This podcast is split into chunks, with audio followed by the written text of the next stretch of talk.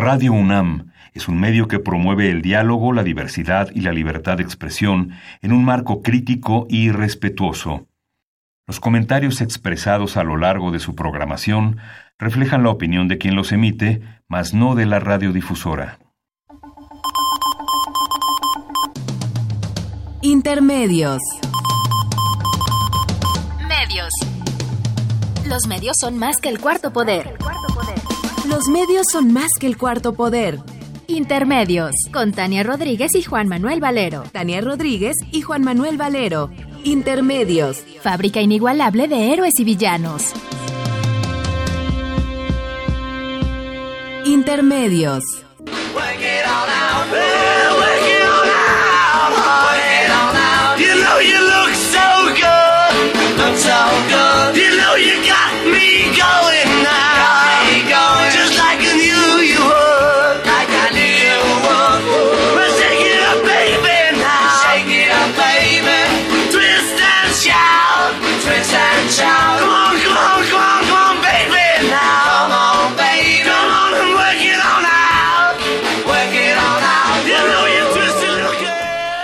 Bienvenidos a Intermedios, hoy jueves 7 de diciembre del 2017. Los saludamos Tania Rodríguez. Y Juan Manuel Valero con el enorme gusto de estar aquí en los micrófonos de Radio UNAM.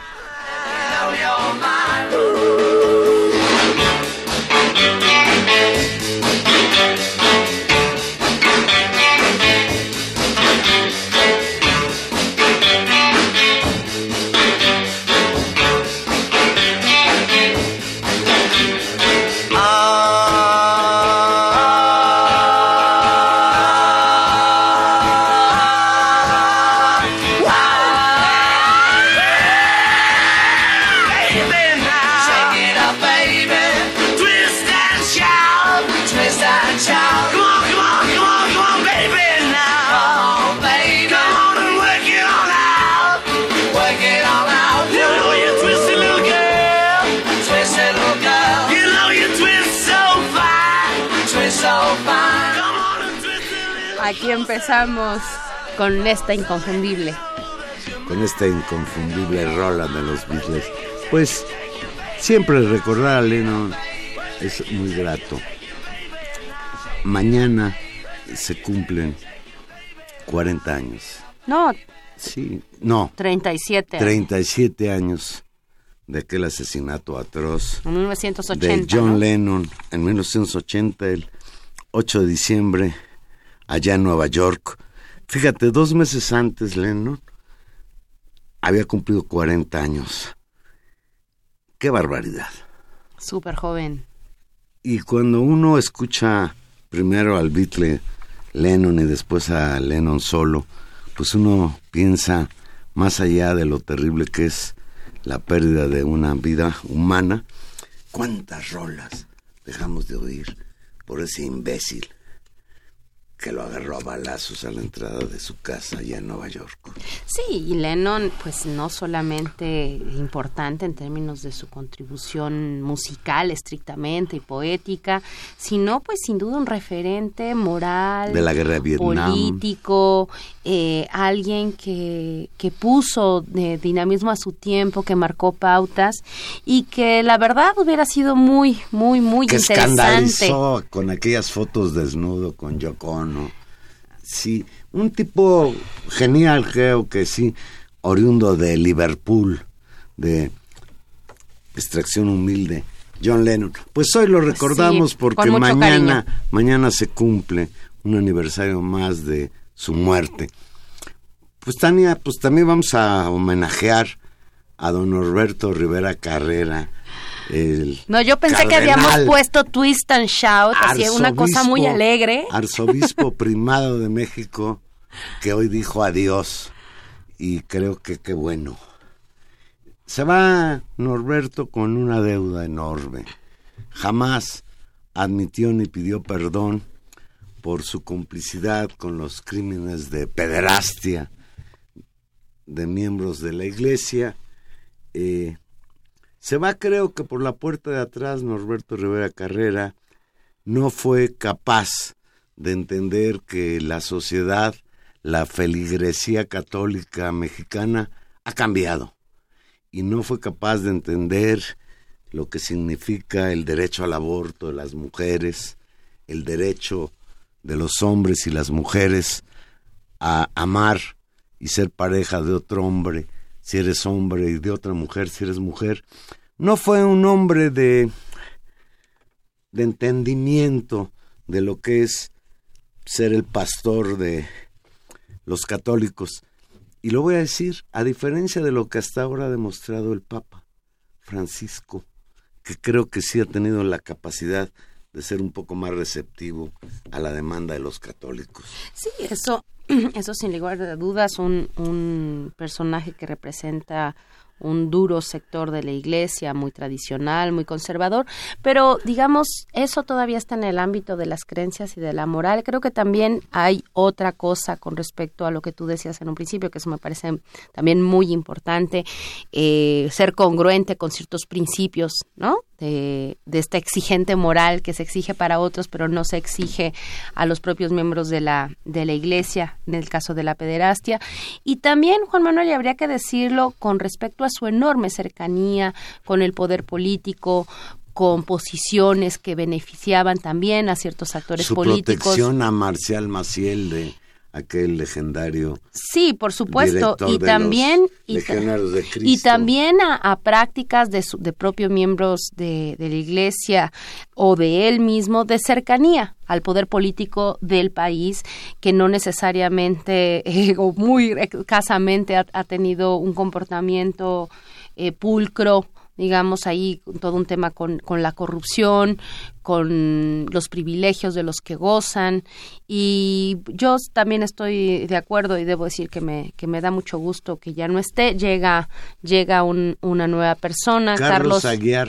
Carlos Aguiar, ya veremos su, su desempeño, ya está empezando a salir información sobre él, algunos lo vinculan muy cercanos a al grupo de Enrique Peña Nieto, eh, claro, porque era el obispo de Tlanepantla. Claro, ahora Pero yo no diría... creo que el, el, Papa se deje influenciar por Peña Nieto, ¿sí? No, la verdad no lo no lo creo. Creo que ya tendrá ocasión de, de tener su trayectoria. Bueno, además debe, ser, debe haber sido una propuesta del episcopado mexicano. ¿no? Sí, sin duda. Y, y bueno, pues eh, así es y qué bueno que, pero que, que digamos que pues, es feliz término de que Norberto Rivera y Pues Norberto Rivera Carrera, qué bueno que ya te vas. Pues sí, chao, chao. Y estábamos a punto, Juan Manuel, ahora que discutíamos la música, que ustedes no están para saberlo ni yo para contárselos, pero hubo un largo debate sobre qué canción de Le qué canción debíamos poner con respecto a Lennon. Eh, ya queríamos poner eh, All We Are Saying, give, give, give, a Peace a Chance, ¿no? Denle una, denle una oportunidad a la paz, porque este país, Juan Manuel, se nos va, se nos va de las manos. Pues sí, mira, hace ocho días lo platicamos aquí en la Cámara de Diputados, fue aprobada la Ley de Seguridad Interior. El jueves pasado, el Pleno de la Cámara de Diputados aprobó en lo general el dictamen de Ley de Seguridad Interior, acompañada de sus aliados el Partido Verde, Nueva Alianza y Encuentro Social, con votos incluso también del PAN y del PRD, inclinaron la balanza a favor del controvertido documento que normará, normará la estancia de las Fuerzas Armadas en la calle. Y ayer el dictamen que aprobó la Cámara de Diputados aprobando la ley, pues pasó al Senado que va a ratificar o rectificar o detener la aprobación de la ley o hacerle cambios. No sabemos qué vaya a hacer el Senado, o más bien sí sabemos. Pero ayer anunció el Senado que la discusión de la llamada Ley de Seguridad Interior la discusión para su aprobación definitiva no será abordada esta semana, sino hasta la semana entrante, en donde se van a reunir las comisiones de gobernación, de la Defensa Nacional, de Marina y de Estudios Legislativos para analizar el dictamen y de ahí pasárselo al Pleno. Y de acuerdo con la senadora Cristina Díaz del Partido Revolucionario Institucional y presidenta de la Comisión de Gobernación, ella dice que es posible que entre miércoles y jueves esté aprobada la ley y lo dice porque dice que este es un asunto que se ha venido discutiendo ya desde hace mucho tiempo y ella tiene la certeza de que se va a aprobar. En esta entrevista que le hicieron, le preguntaron a la senadora, oiga, ¿y usted metería las manos por el ejército? Las manos al fuego por el ejército. Y ella respondió, es una de las instituciones en las que los mexicanos hemos puesto nuestra confianza y en evaluaciones hechas se muestra que confiamos los mexicanos en ellos. Bueno, no sé qué mexicanos, yo no. Esta semana diversas organizaciones civiles protestaron afuera del Senado en rechazo a la ley ante el temor de que fuera procesada con la misma rapidez que en la Cámara de Diputados. Ayer los senadores que presiden las comisiones dictaminadoras se reunieron con los representantes del Alto Comisionado de las Naciones Unidas para los Derechos Humanos, que deplora la ley, y el presidente de la Comisión Nacional de los Derechos Humanos, que también plantea, y lo dijimos hace ocho días, que esta nueva ley plantea un riesgo altísimo para los derechos humanos en México. Sí, es, es muy interesante eh, la respuesta y la posición, yo diría, unánime de los de las organizaciones de derechos humanos en contra de la ley, particularmente de lo que de lo que se ha podido revisar, Juan Manuel. A mí me parece eh, por, por, por la importancia que tiene en términos internacionales y por digamos cómo equipara el caso de México a otras situaciones en el mundo que el documento del Alto Comisionado de Naciones Unidas para los Derechos Humanos es eh, fabuloso, es fabuloso leerlo. Bueno, y es aterrorizador también. Eh, yo le recomiendo a, a, los que nos escuchan que lo busquen. Hay un resumen en el cual es un documento donde se plantean 14 puntos por los cuales se considera que la ley eh, no funciona y es peligrosa. El primero de ellos, que me parece central, es justamente algo que ya discutíamos eh, en la sesión anterior y que es muy importante, el concepto de seguridad interior. Y ahí hay un problema muy grave porque no está claramente definido. Recordemos que esta manera de decirlo seguridad interior y no seguridad pública tiene que ver con que la propia Constitución establece que la seguridad pública tiene que estar en manos de civiles. Entonces tuvieron que inventar, digamos, un giro para no hacer una reforma para que constitucional. Los y los marinos se conviertan en policías y guarden el orden público. Claro, pero no le pusieron orden público porque eso significaría una controversia constitucional, que me parece que de cualquier manera si la aprueban, creo que una serie de actores importantes de la sociedad civil nacional, justamente uno de los mecanismos va a ser impugnar la anticonstitucionalidad de esta ley. Y una de las cosas fuertes es justamente la definición de seguridad interior de, y de distintas formas en que se les nombra sin ser definidas. Se habla de seguridad interior, se habla de acciones de seguridad interior, de amenazas a la seguridad interior, de riesgo a la seguridad interior, sin que se defina con precisión. Asumiendo, ¿Qué significa eso? Claro, asumiendo que además eso es, es, es, una, es una cuestión muy complicada, porque de eso depende, de la definición eh, exacta de qué es un riesgo a la seguridad interior, que se valide una serie de acciones que en realidad son el uso de la violencia. Hay que decir que otro de los conceptos que es muy ambiguo y que es peligroso es la definición de actos de resistencia. Lo mismo, en cierta medida, sucede con el problema de eh, las movilizaciones eh, sociales o políticas, pero ahora hablamos de eso. Pero el problema ahí hay un caso grave. Y me llamó muchísimo la atención, Juan Manuel, que esta, en este dictamen de la, del Alto Comisión de las Naciones Unidas justamente asocia la complejidad de hablar del concepto de seguridad interior a los regímenes de seguridad nacional. Es decir, lo que está diciendo es, ustedes aprueban eso en realidad, se están validando eh, modelos eh, legales propios de dictaduras propios, de dictaduras militares. Exactamente. Y eso es eh, gravísimo. Es decir, si uno revisara la legislación eh, que expidió, no sé, recuerdo la que conozco bien, la dictadura brasileña en los años 70, justamente, digamos, lo que se, lo que se identificaba es una especie de enemigo interno que pone en amenaza la seguridad y por lo tanto se le debe aniquilar con el uso, digamos, de la violencia por parte de las Fuerzas Armadas. Eso me parece que es un, un tema de debate enorme y que justamente me parece muy importante el punto que, que pone el alto comisionado de derechos humanos porque lo pone en una perspectiva histórica y en un contexto internacional que creo que sí nos hace reflexionar sobre el estatuto que podríamos estar alcanzando como país en caso de que esta ley sea aprobada. Fíjate, de acuerdo con el Instituto Nacional de Transparencia, Acceso a la Información y Protección de Datos Personales, conocido como el INAI, la Ley de Seguridad Interior viola los principios del derecho a la información. El artículo 9 del dictamen de ley señala la letra, y lo leo textual, la información que se genere con motivo de la aplicación de la presente ley será considerada de seguridad nacional en los términos de la ley de la materia y clasificada de conformidad con esta y las disposiciones aplicables en materia de transparencia y acceso a la información.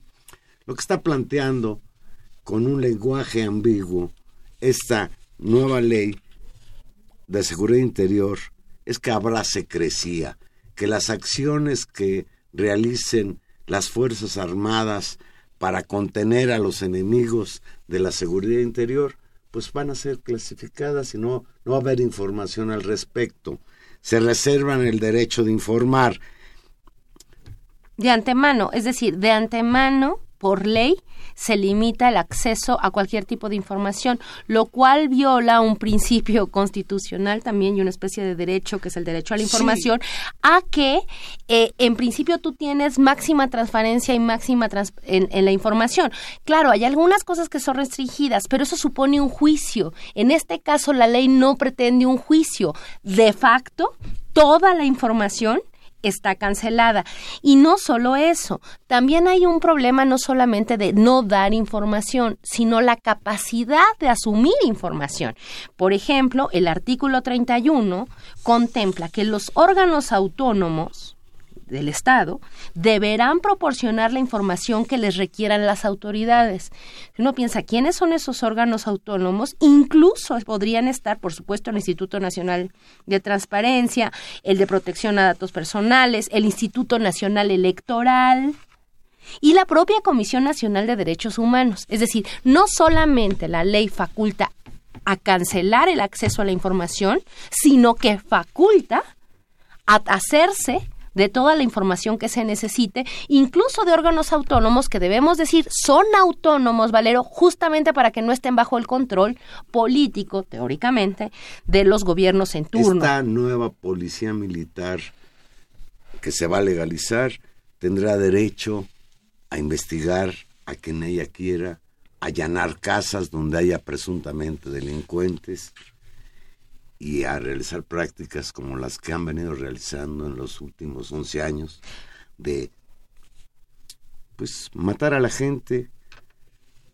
fingir que hubo enfrentamientos, desaparecer gente, incluso últimas fechas se ha sabido incluso de, actos de extorsión a la población por parte de estas fuerzas armadas. Fíjate que con respecto a eso, por supuesto que la ley no dice textual que se pueden meter a uno a su casa ni que lo pueden desaparecer, eso no dice. Lo que no hay es regulación con respecto al uso legítimo de la fuerza. Es decir, la idea de uso legítimo de la fuerza es eh, una facultad donde eh, los mandos que hay y ese es otro de los de los de los graves problemas de esta, de esta ley. Es decir, todos los mandos donde se aplique esta ley, donde tampoco está claro los procedimientos y los protocolos y las situaciones en que esta ley puede ser aplicada, es decir, que alguien dictamine y que alguien se haga cargo de determinar que estamos ante una amenaza a la seguridad interior y por lo tanto se, se, pretenden todas estas, estas este, eh, atribuciones, eh, todos son mandos militares. Es decir, los mandos no son civiles, lo cual es un, un problema político gravísimo en términos de el mando y de, de la responsabilidad. ¿no? De quién es el responsable final de estos actos. Con respecto a lo que yo decía del uso legítimo de las fuerzas, y eso también lo marca muy bien el documento, se hace referencia únicamente a que su uso debe ser racional y proporcional y se quita de como adjetivos, digamos, que están en los convenios internacionales y que son importantes, que el uso de la fuerza debe entenderse como legítimo en función de su necesidad, de que sea idóneo, de que sea eficaz y de que sea eficiente. Y eso pone eh, en mucho riesgo justamente operaciones como las que hemos visto ya muchas veces. El asunto aquí es que se validarían como legales porque simplemente pretendiendo que había un marco de eh, legitimidad por ser racional y proporcional de acuerdo al juicio del propio mando militar, no tendríamos, digamos, ya eh, impugnaciones legales para cuestionarlo. Hay una cuestión, siempre las cosas tienen un contexto. ¿Por qué Peña Nieto, después de 11 años de lucha ininterrumpida, de guerra contra el narcotráfico, como la llamaba Felipe Calderón en su sexenio, seis años de Calderón y cinco de Peña Nieto en guerra contra el crimen organizado, hasta hoy se les ocurre hacer esta ley. Quiere decir que lo que quieren es garantizar la permanencia del ejército en las calles. Y esto significa reconocer que ha sido un fracaso. Ha sido fallida esta guerra contra el narcotráfico, porque ni disminuye la distribución y consumo de drogas, tanto en México como en Estados Unidos, que es el mercado preferencial de los narcotraficantes, ni se ha batido la violencia. Por el contrario, estamos a punto de llegar a los 240 mil muertos en esta guerra absurda, en lo que va del sexenio de Peña Nieto, sumado a los seis años de Calderón. Se hablaba de que en el sexenio de Calderón había habido alrededor de 120 mil muertos, pues ya eh, en la actualidad Peña Nieto anda rondando los 100 mil, lo cual pues es gravísimo. Y, y por, por otro lado, lo que está garantizando la ley, para decirlo llanamente, es la impunidad de las acciones punitivas de las Fuerzas Armadas. Y, y una, y yo creo que lo más grave, y ese sí es un giro que, que yo creo que incluso los senadores priistas y los senadores panistas que están impulsando votar esta ley, eh, deberían pensárselo. Deberían pensárselo seriamente porque una vez que esta ley aprobada, en realidad la legislación permite que las Fuerzas Armadas actúen de manera autónoma sin que un civil, sin estar subordinadas al mando civil. Y eso es un elemento central, es decir, es tan ambiguo el tema de la declaratoria eh, y queda tan, tan laxa la idea de la declaratoria de protección a la seguridad interior que hace que y las atribuciones que se le dan a las Fuerzas Armadas exceden, digamos, simplemente la reacción al cuidado de una declaratoria que incluso, y voy a leerlo textual, el artículo 26 faculta a las Fuerzas Armadas, fíjate lo que dice, para llevar a cabo las acciones de seguridad interior que sean necesarias, necesarias, pertinentes y eficaces para identificar, prevenir, y atender riesgos. Esto no tiene ningún límite de tiempo ni contraviene ninguna ¿quién declaratoria. Define, a ver, lo primero que leíste. ¿Quién define ¿Cuándo es pertinente? No se es decir, se supone que debe haber una declaratoria, pero es confuso, la propia ley supone no necesariamente la necesidad de una declaratoria de la protección de seguridad interior por parte de la ahí sí del presidente para que las fuerzas armadas actúen. Por lo tanto, digamos, y ese es el ese es el juicio que se hace en este documento, por lo tanto se les en realidad son autónomas para funcionar sin estar subordinados al mando civil. ¿Por qué? Porque además todo el protocolo, digamos, todos los protocolos y toda la gestión, y eso sí está normado por la ley, de, eh, de estas prácticas, necesariamente, y eso sí lo dice la ley textual, tienen que estar bajo el mando militar es decir, no mandos civiles. Y la otra es que las atribuciones, y esas sí son textuales, son llevar a cabo acciones de seguridad interior, y estoy leyendo textualmente, que sean necesarias, pertinentes y eficaces para identificar, prevenir y atender riesgos. Es decir, tú puedes actuar para identificar riesgos, prevenir y atender. Los militares las identifican y las previenen. Es decir, estás hablando... es reprimirlas.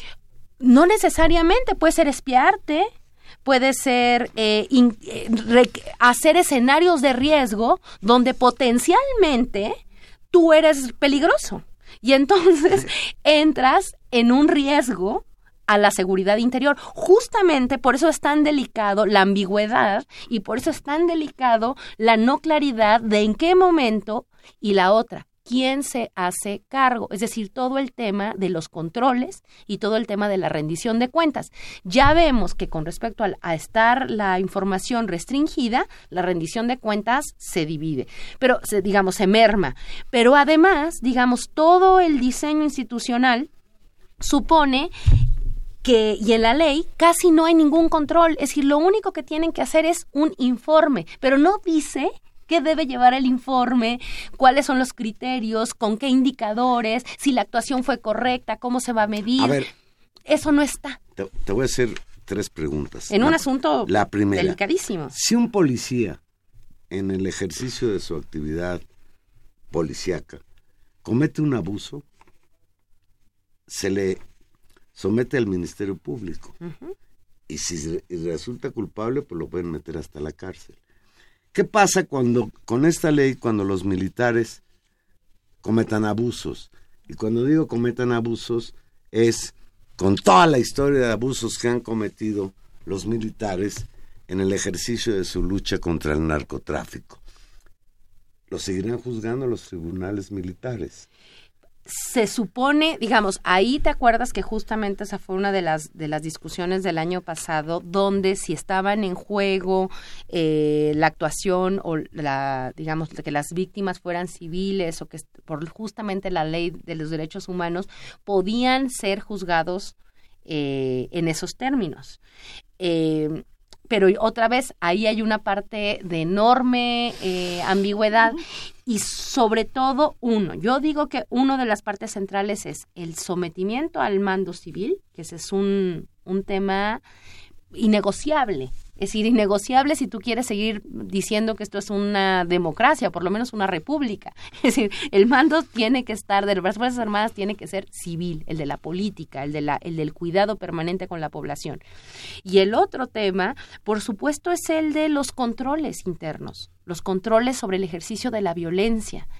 Y en esta ley no hay, Valero. Incluso se habilita y se legaliza potenciales eh, abusos por el poco cuidado que hay a los derechos humanos. Y otra de las críticas es que no se ajusta a los protocolos internacionales justamente sobre la violencia y que no se ajusta a los protocolos internacionales de seguridad y derechos humanos y que incluso en términos constitucionales, recordemos que hace algunos años, y eso fue una muy venturosa reforma constitucional, que se incorpora eh, el cuidado transversal, digamos, de los derechos humanos en todas las áreas de gobierno, en esta ley hay una reducción porque se dice que se vela, pero no se promueven, ni se vigilan, ni se procuran. No, la, propia mm, Comisión Nacional de los Derechos Humanos señala que hay un riesgo serio de el respeto a los derechos humanos si se aprueba esta ley.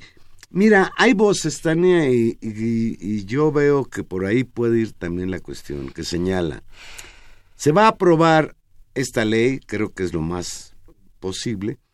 Ojalá Al final es en el quinto, a final del quinto año del cuestionadísimo gobierno de Peña Nieto, por los asuntos de la corrupción, por la no resolución de crímenes cometidos de lesa humanidad, como la desaparición de los 43 estudiantes de Ayotzinapa, etc.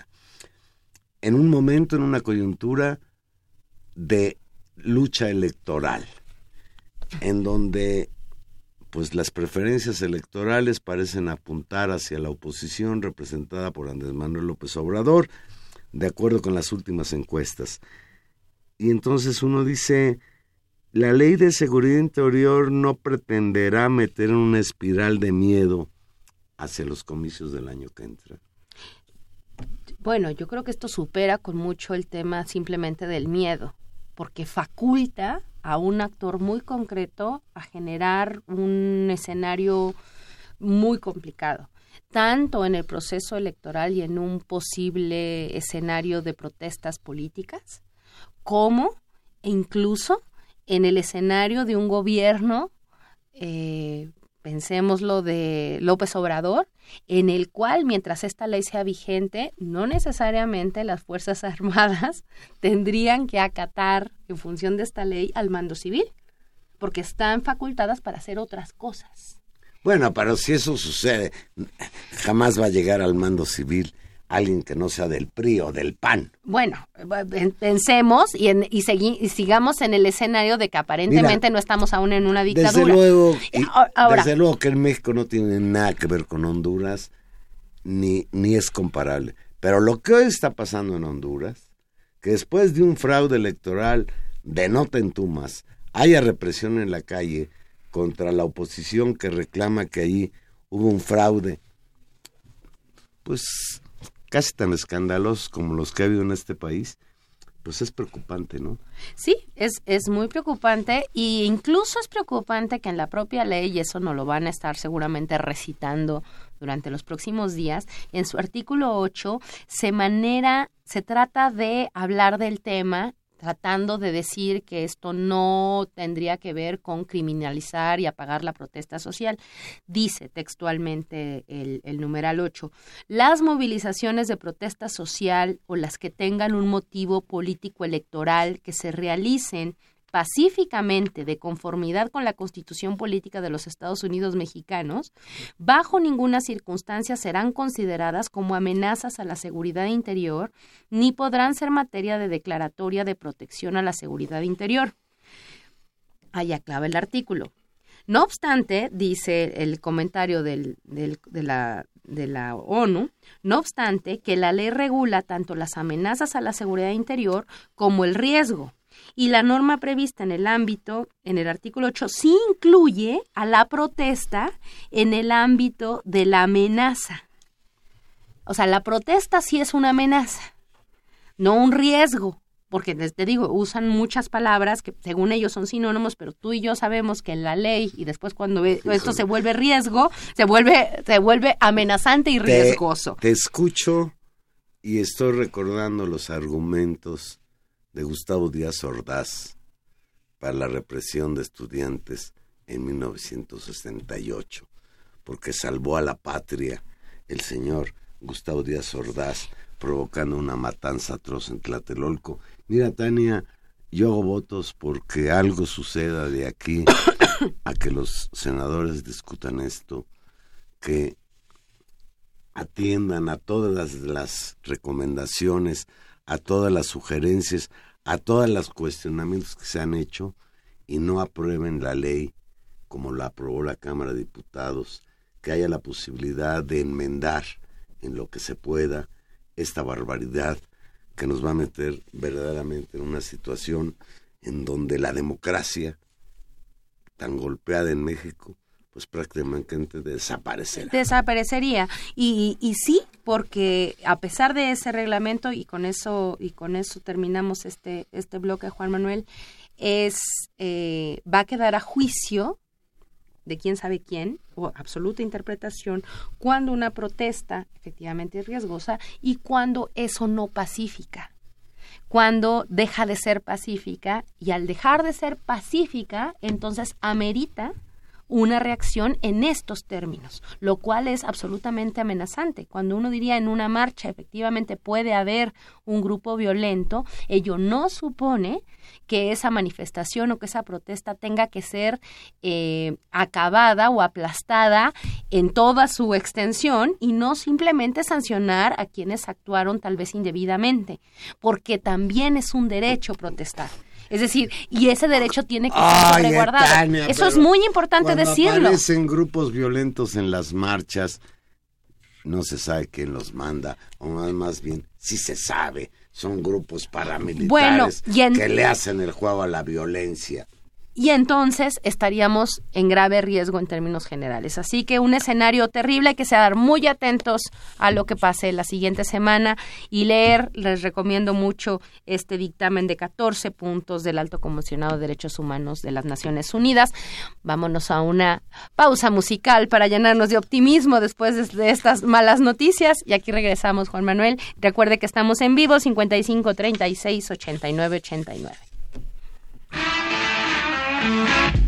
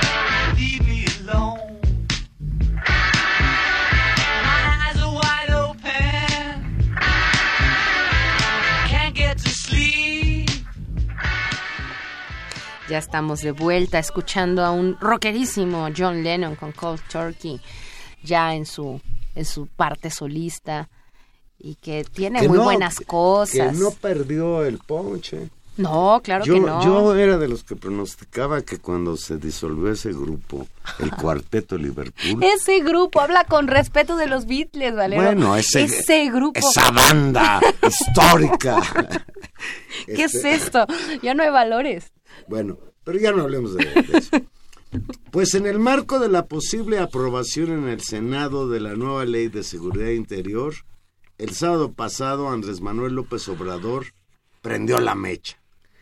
Aseguró que de llegar al poder analizará la posibilidad de dar amnistía a los narcotraficantes con el propósito de pacificar al país. López Obrador dijo que tomará esta medida solo si cuenta con el apoyo de las víctimas. Leo textual. Si es necesario, vamos a convocar a un diálogo para que se otorgue amnistía siempre y cuando se cuente con el apoyo de las víctimas. No descartamos el perdón. Se debe perdonar si está de por medio la paz y la tranquilidad del pueblo. Expresó esto al culminar un mitin el sábado pasado en Chilapa Guerrero. López Obrador aclaró que en 2018 se creará una comisión de la verdad que investigará el caso de los estudiantes de la Escuela Nacional de Ayotzinapa, de la Escuela Normal, perdón, de Ayotzinapa y otros crímenes que han afectado al país, según recoge un boletín del Movimiento de Regeneración Nacional. Comentó que no puede seguir este régimen de impunidad en México y adelantó que se va a limpiar la casa y se hará todo lo que se pueda para que haya paz. Este esto que dijo López Obrador, pues ha generado verdaderamente un hervidero. Eh, incluso hay quien llega a señalar, desde luego, desde sus críticos, que este tipo de declaraciones le van a hacer perder las posibilidades de llegar a la presidencia de la República en un tercer intento. En un comunicado, el presidente de Acción Nacional, el señor Ricardo Anaya, calificó la propuesta de López Obrador de darle amnistía a los narcotraficantes como una verdadera locura y han arreciado las voces que definen como disparate e incluso como intento de complicidad con el crimen organizado. Pues le llovió en su milpita a López Obrador. ¿Tú qué opinas, Tania? Pues es un tema eh, importa- importantísimo, o sea, como pocos, ¿no? Tal vez es, es junto con el tema de la corrupción es el otro gran tema La por el que estamos atravesando en el país. Eh, y por supuesto es un tema que merita un, un debate eh, fuerte, serio, importante. Digamos, voy a voy por partes. Eh, por supuesto que en este contexto todo lo que se ha dicho será usado eh, en los términos en los que se usa generalmente en los medios de comunicación la discusión. Es decir, lo que vimos en estos tres, tres días, cuatro días, ha sido una andanada de descalificaciones en las que simplemente se aduce la locura, la estupidez, eh, el pacto, la corrupción, de quedar bien, una especie como de, eh, ah, ahora quiere acordar con los narcos, ¿no? Es decir, hay- ahí hay una, una cuestión Sí, que hay, es... hay un argumento que dice, ¿cómo darle amnistía? ¿Qué pensarán las víctimas de estos grupos criminales de que ahora se les va a perdonar? A ver, yo creo que ahí es donde empezamos a ir caminando a otro tipo de argumentos. Si sacamos en principio todo la batería de, de, de juicios sumarios y descalificativos y de reducción, lo que queda es un argumento generalmente muy fuerte, que es el tema de las víctimas. Creo que efectivamente tan sabía lo que estaba diciendo eh, López Obrador, que dijo con el acuerdo de las víctimas. O sea, esto no se caminaría sin el acuerdo de las víctimas. Tú lo leíste Pero a ahora ver, textual. pero, sí, pero mira, tan le pegó a López Obrador que esto que dijo el sábado ya lo tuvo que matizar el martes. Te lo voy a leer.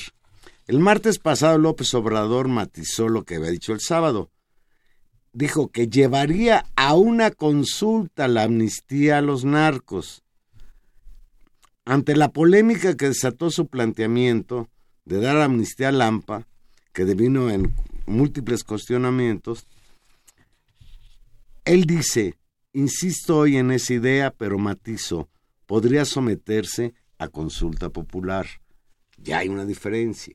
No es el presidente de la República, en caso de que él llegara, porque todo esto es hipotético, el que lo decide, sino lo somete a una consulta popular, lo cual me parece bien, porque mira, Es que yo te voy a decir algo. Yo cuando oí o leí esto, dije, López Obrador ya se volvió loco.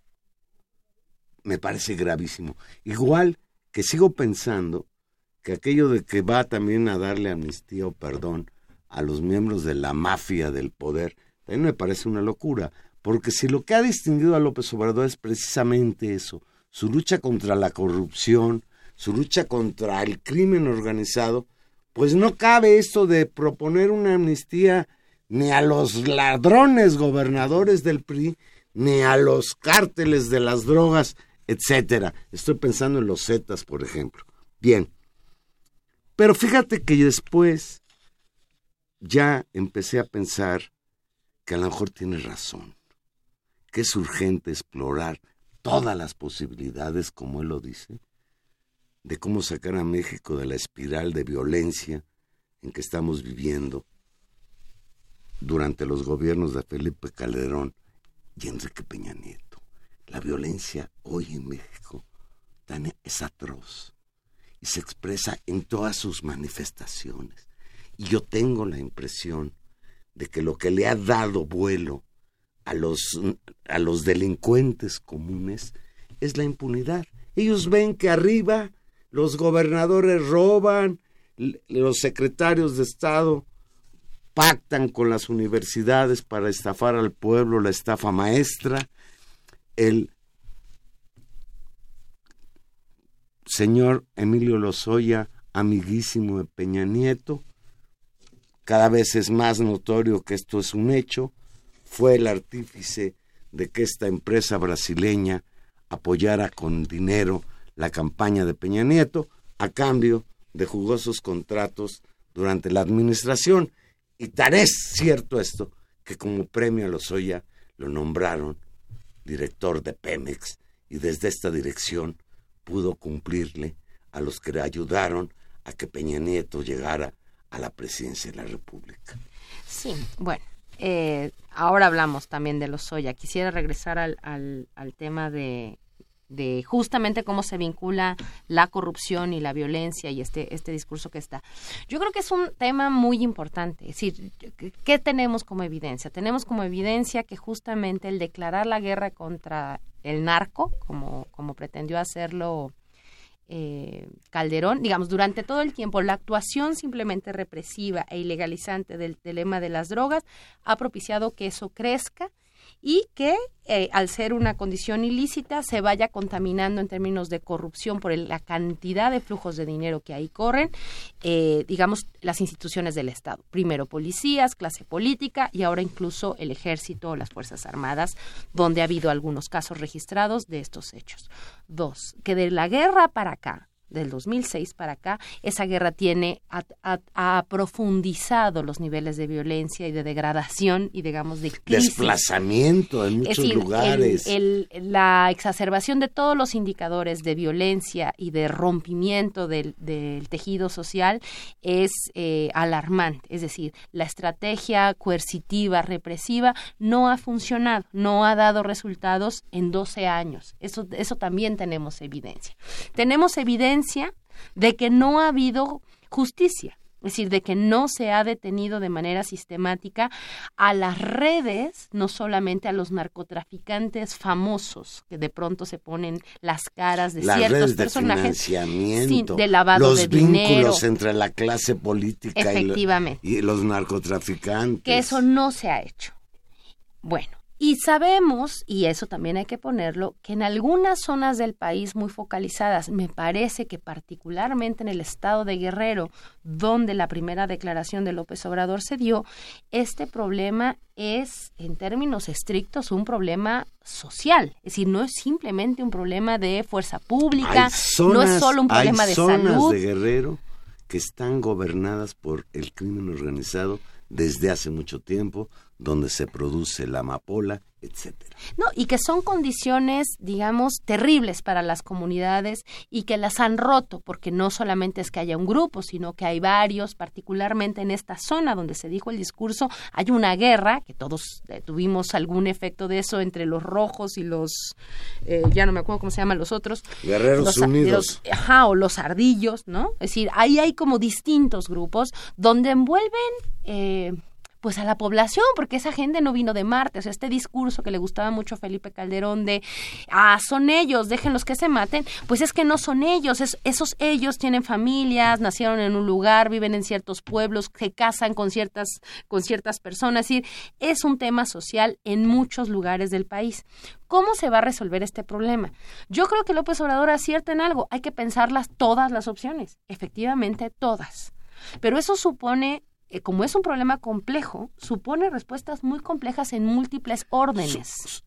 Es decir, Implica la necesidad de un debate. y la otra es, por supuesto, después de tantos años. Digo, ¿cuál es la buena nueva de esta discusión? Ojalá que, que haber puesto en el centro la palabra amnistía y todas las opciones, no sé si fue la mejor forma la idea de la amnistía, Yo- no lo sé en este momento, pero incluso apuntándolo a eso, ojalá ponga en el centro del debate, y para eso deberían servir las campañas, para poner a discusión si cómo cómo vamos a resolver este problema. En muchas otras sociedades estos temas se han discutido, se discutió mucho y es todo el tema que incluso ya eh, ha, constituido un propio campo, no solamente de, de la sociología, de las ciencias sociales, sino de particularmente el derecho de la justicia transicional, es decir, cómo pasas de una situación eh, compleja, con violaciones de derechos humanos, con abusos, con ejercicios de autoridad indebidos, con crímenes cometidos, a una situación de salida donde vuelves a pactar, donde el pacto social se reconstituye. Eso es lo que tendríamos que estar pensando. Ahora, ¿estamos en condiciones de discutirlo? Eh, ¿Cómo se pueden poner? Bueno, tenemos que tener la madurez para empezarlo a discutir, está muy complicado. El caso, y lo recordarás, hace algunas semanas estuvimos hablando con, con, la gente de Colombia, ¿no? Eh, justamente haciendo el repaso en un caso distinto, porque se trata de una guerrilla, en el caso de las FARC, justamente de eh, un acuerdo donde el acuerdo supone ciertas condiciones de amnistía y de eh, seguimiento a los crímenes. Es un tema complicadísimo y te voy a decir algo, ellos se fueron a un plebiscito. ¿Y qué pasó en el plebiscito? Lo perdieron. Se tuvo que imponer con un costo muy alto, ¿no? Eh, después de una negociación complejísima, com- comprometiendo todo el capital político que, que había, digamos, de estos actores para lograr una paz después de cincuenta y tantos años. Es decir, de, y de muchos intentos. Pero la gente, y particularmente la fuerza, digamos, el Uribe, que podría ser así como una especie de Felipe Calderón eh, versión crecida, ¿no? Eh, decía que no, que no se les podía perdonar a los, a los de las FARC que finalmente tenían alguna Pero razón fíjate. política detrás de su actuación, que no ¿Qué era y que justicia y que las víctimas y que diente por ¿Qué diente hace Estados y Unidos se ganó. para desmantelar a las mafias del crimen organizado? Negocia con algunos de ellos y los convierte en testigos protegidos. Es una forma de darles una amnistía. Fíjate, López Obrador, que el martes... Pero el tema es que los llevas a la justicia. Eso es, eso es algo que tenía que el martes matizó lo de su amnistía a los narcos. Fíjate lo que dijo textual. No vamos a seguir con la política coercitiva. Se van a acabar las masacres. Esto lo dijo en Matías Romero, allá en el istmo de Tehuantepec, tan golpeado por los sismos. López Obrador emitió un video, como suele hacer en sus redes sociales, en la que dijo ofrecer perdón, pero no olvido, a manera de justificación ante la andanada de críticas por su propuesta de darle amnistía a los Yo narcotraficantes. te voy a decir algo. Yo creo que pues, se puede explorar eso y, y creo que hay elementos Oye. en muchas experiencias internacionales para decir hay algo que se tiene que hacer. Te voy a decir eso. En Sudáfrica, por ejemplo, no se metió a la cárcel a todos los racistas. Es decir, hay hay una lógica en la cual tienes que volver a pactar. Evidentemente, se tiene que pensar y se requiere mucha madurez social. Y se necesita mucha fuerza política para poder hacer esto. El tema es que es un tema muy complejo y me parece que lo que hace falta, yo esperaría, eh, una posición más compleja, más seria, por escrito, con ejes de desarrollo sobre esta materia, porque sí creo que es el gran tema y nos merecemos todos imaginarnos políticas distintas a las que por 12 años han fracasado. Eso sí es necesario. Y hay experiencia, y hay expertos, y hay defensores de los derechos humanos, y hay, hay expertos en políticas de paz para construir protocolos de recuperación institucional, de atención a las víctimas, de atención a la justicia y, por supuesto, eventualmente la discusión de eh, amnistías, por supuesto, en algún punto, pero con este panorama completo que creo que nos merecemos y nos merecemos escucharlo y, y creo que se tiene que discutir en la campaña con absoluta seriedad. Dice López Obrador al final de su discurso en el istmo de Tehuantepec. Sí, lo- No se puede enfrentar el mal con el mal, por eso el triunfo de nuestro movimiento. No vamos a seguir con la política coercitiva, se van a terminar las masacres y esto significa que López Obrador está preocupado por la paz, como todos nosotros. Y yo me parece bien que López Obrador, cuando la riega, lo reconozca cuando dice una cosa que, sea malentendida, que lo reconozca. Esa es una manera también de hacer política. Tania, ya nos vamos, pero ¿qué te parece la encuesta del Universal de ayer? Si hoy fuera la elección para presidente, ¿por cuál candidato y partido votaría? Por Margarita Zavala, la independiente, 10%. Por José Antonio Meade, el recién destapado por el PRI 16%, y por Ricardo Anaya, aunque todavía no sea el candidato del frente, porque se le está parando Mancera enfrente, 23%, y López Obrador con el 31%. Desde luego es un corte, cuando todavía falta mucho para las elecciones, pero es un corte interesante, porque a diferencia de la encuesta de reforma que analizamos hace ocho días, que se había realizado antes del destape, este ya es después del destape. Y Tania, después de la cargada mediática que hubo, pues que no haya, parece que Meade no no levanta como quisieran los priistas. A lo mejor porque no es priista, Pues como ya, él dice. Ya veremos, sí, es chistoso, ¿no? Su mayor, su el mayor mérito del candidato del PRI es que Que dice no que es no es del. PRI, a pesar de que sea del gobierno del PRI. Bueno, es muy, es muy gracioso todo, todo ese argumento. Vamos a ver si se cree. Yo lo que creo de esta encuesta es importante es cuando quitemos de la, de la, del tablero a Margarita Zavala, que evidentemente me parece No que la va vamos a estar. quitar el tablero, se va a quitar sola porque creo que no va a reunir ni No, las bueno, firmas. cuando se quite de, la- de- de esta propuesta de encuesta, ¿no? Eh, vamos a ver a dónde se va ese 10%.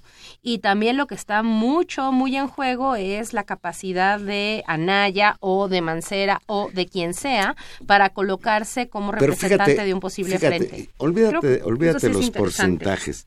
Los cuatro candidatos más viables, tres de derecha y uno de izquierda. La derecha se anda como dividiendo, ¿no?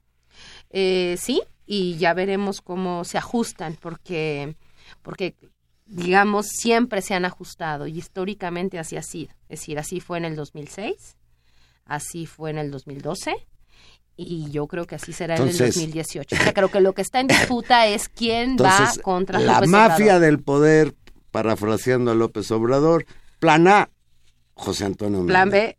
Plan B, Anaya. Y ya no hay plan C. ya no, no, hay plan bueno, C. siempre podría haber plan C. Ah, Ya puede ser el. Bronco, porque el Bronco parece sí que que va a alcanzar la cifra.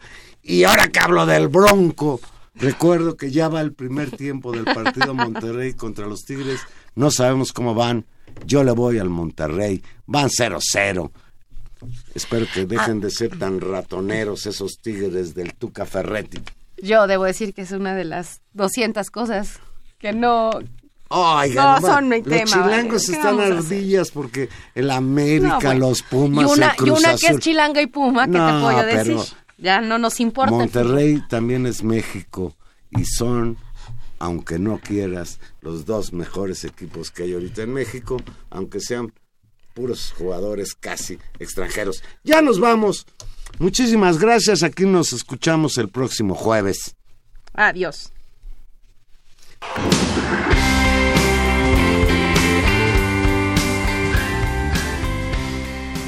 Estuvimos con ustedes en los controles técnicos Arturo González, en la producción Gilberto Díaz En los micrófonos Tania Rodríguez.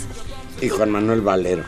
Me emocionó tanto lo del fútbol que ya andábamos incluso no dándole crédito a, a lo- a los excelentes Compañeros. compañeros que tenemos. Sí, 0-0. Vámonos. Vámonos.